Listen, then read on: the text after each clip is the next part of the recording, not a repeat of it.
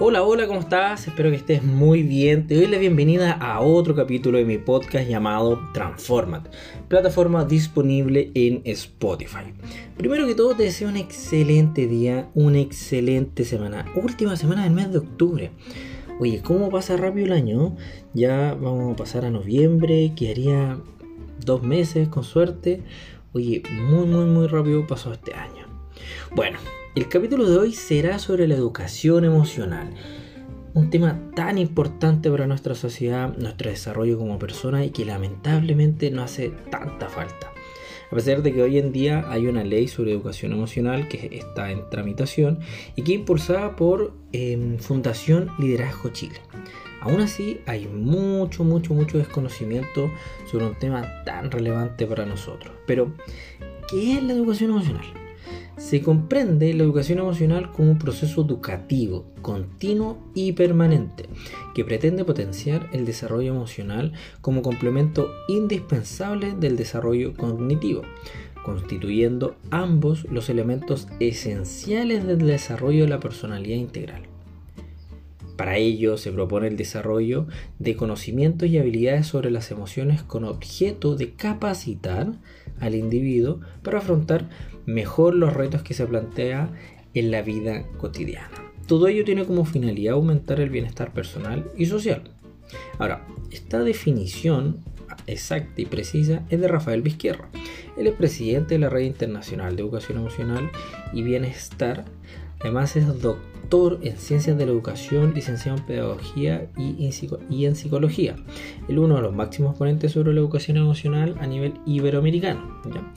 Pero se entendía no hace mucho tiempo que trabajar las emociones en los colegios y en los jardines infantiles era simplemente hacer mandalas, prender incienso y trabajar la respiración con mindfulness y meditación. Esto claramente se aleja de la realidad, ya que Daniel Goleman da pie a la educación emocional en los años 90 cuando publica su libro sobre, la inteligencia emocional donde eh, esta temática toma cada vez más protagonismo el día de hoy, sobre todo en, la educación emocional en primera infancia. Porque puede enseñarle a los niños, a las niñas de temprana edad sobre reconocer sus emociones, identificarlas, darle simplemente un nombre, significa un desarrollo potencial sobre sus competencias emocionales, más específicamente sobre su conciencia emocional.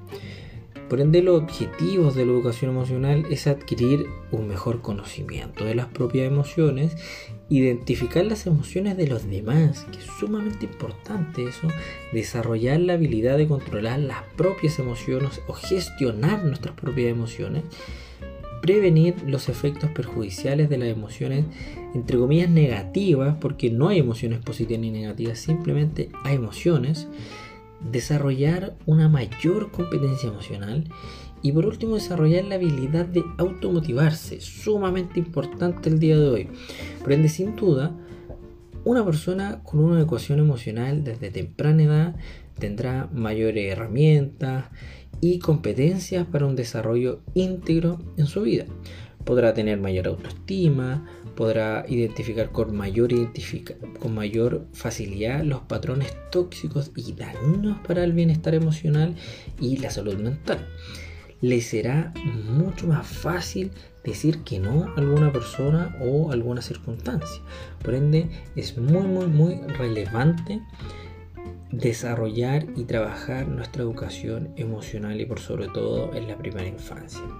Te doy las gracias por haber escuchado esta eh, reflexión y descripción sobre la educación emocional y te invito a que me sigas en mis redes sociales como Sebastián Ávila Coach puedes visitar mi página web como sebastianavilacoach.com espero que estés muy bien que tengas una excelente semana última semana del mes de octubre y nos vemos o nos escuchamos mejor dicho en próximo capítulo en podcast llamado Transformate